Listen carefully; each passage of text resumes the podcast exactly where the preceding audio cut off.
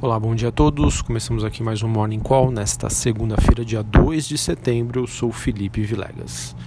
Bom, olhando para o desempenho das principais bolsas internacionais, uh, nós temos as ações na Europa e as ações na China, que tiveram uma alta moderada, além do S&P Futuro, que tem uma leve queda. É, o noticiário ainda envolve a imposição das tarifas é, que foram colocadas pelos Estados Unidos, que passam agora a entrar em vigor. Ou seja, a questão da guerra comercial entre Estados Unidos e China mantém aí os investidores atentos.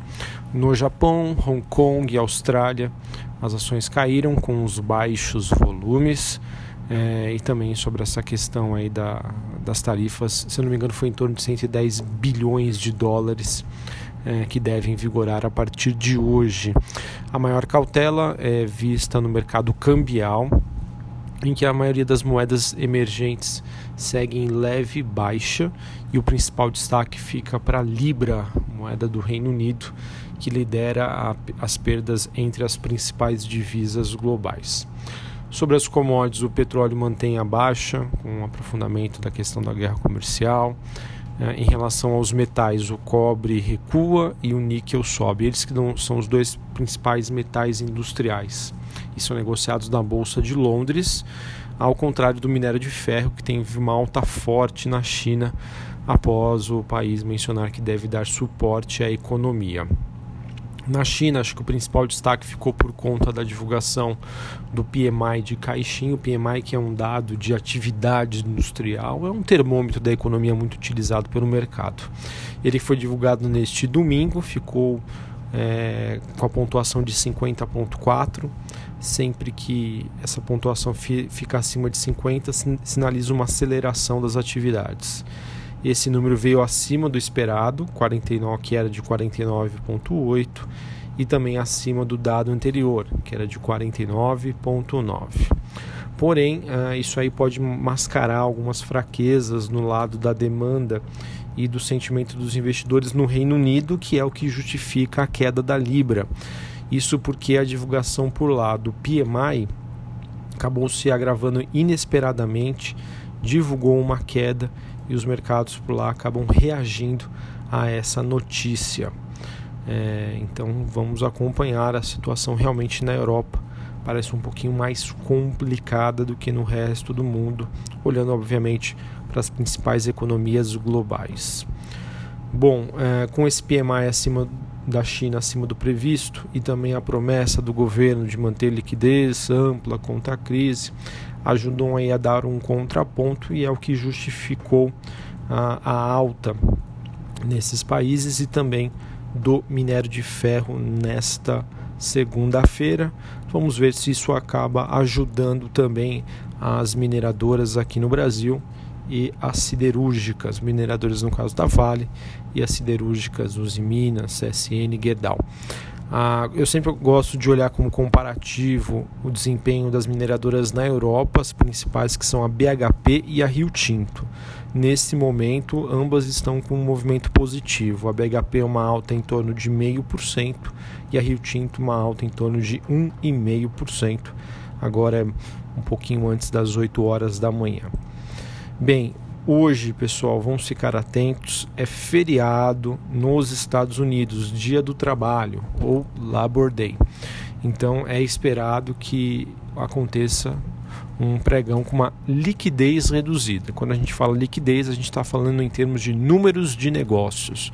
A expectativa é que esse número seja reduzido por conta da não presença do investidor estrangeiro, dado o feriado nos Estados Unidos. Tá? Eu comentei, obviamente, dos mercados futuros é, norte-americanos que é, operam neste momento entre altas e baixas, o Dow Jones Futuro com uma leve queda, mas eles trabalham com um horário reduzido. Não haverá pregão hoje, olhando para o desempenho das bolsas no mercado à vista. Então, é, acredito que a movimentação hoje da nossa bolsa fique um pouquinho mais prejudicada por conta deste fato. a gente tem aqui também no Brasil o Banco Central iniciando os leilões de dólar físico, moeda, spot, e também no mercado de derivativos através do swap reverso, que já estão programados para o mês de setembro. Não é nenhuma novidade para o mercado. Bom, para a gente finalizar aqui, o noticiário vejam que está relativamente mais tranquilo nessa segunda-feira. Uh, em relação à parte corporativa das empresas, também vejo aqui pouquíssimas novidades. Acredito que talvez os principais destaques ficam por conta das matérias é, e das sinalizações das empresas que estão de, de olho para fazer a sua abertura de capital, ou seja, ter as suas ações é, negociadas em bolsa, né? fazer a captação através do IPO, que seria a oferta primária uh, inicial, traduzindo aí pro, do inglês para o português. Então, tivemos o banco BMG pedindo registro de oferta primária e secundária de ações, o banco BMG que tentou fazer uma, essa oferta, né, esse, esse pedido de início das suas negociações no final do ano passado, final de 2018, mas não houve demanda suficiente, então ele resolveu postergar e agora ele entra novamente com esse pedido. E além do banco BMG, o banco original também iniciou reuniões com os bancos para a realização do seu IPO de acordo com o jornal Valor Econômico. Tá? Essa notícia do banco BMG eu peguei aqui na Bloomberg. E não só os bancos, mas também tem uma reportagem no Estado dizendo que o setor imobiliário também deve acelerar com ofertas de ações, sejam elas primária, primárias ou secundárias. Quando a gente fala oferta primária, significa dizer que vai entrar dinheiro, vai entrar caixa para a empresa e ela irá fazer o seu lançamento das ações, através, obviamente, do interesse de novos sócios.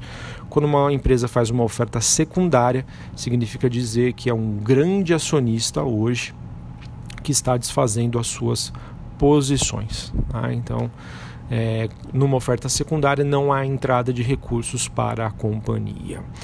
Bem, enfim, né? então o setor imobiliário também segue bastante aquecido e, de acordo com a reportagem, a incorporadora Trisul seria a primeira da fila das companhias do setor imobiliário a buscar recursos na Bolsa de Valores. Bom, então acho que é isso é, que eu queria comentar com vocês. Um noticiário internacional relativamente tranquilo, com exceção dos dados de, de atividade industrial em Londres, em, no Reino Unido, que ficaram bem ruins. Foi um dado abaixo do esperado e isso pode assustar um pouquinho o investidor.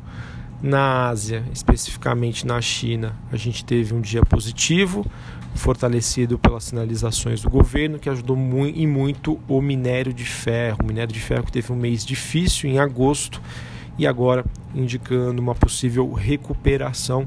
Muito bom para quem é acionista da Vale e de empresas do setor de siderurgia.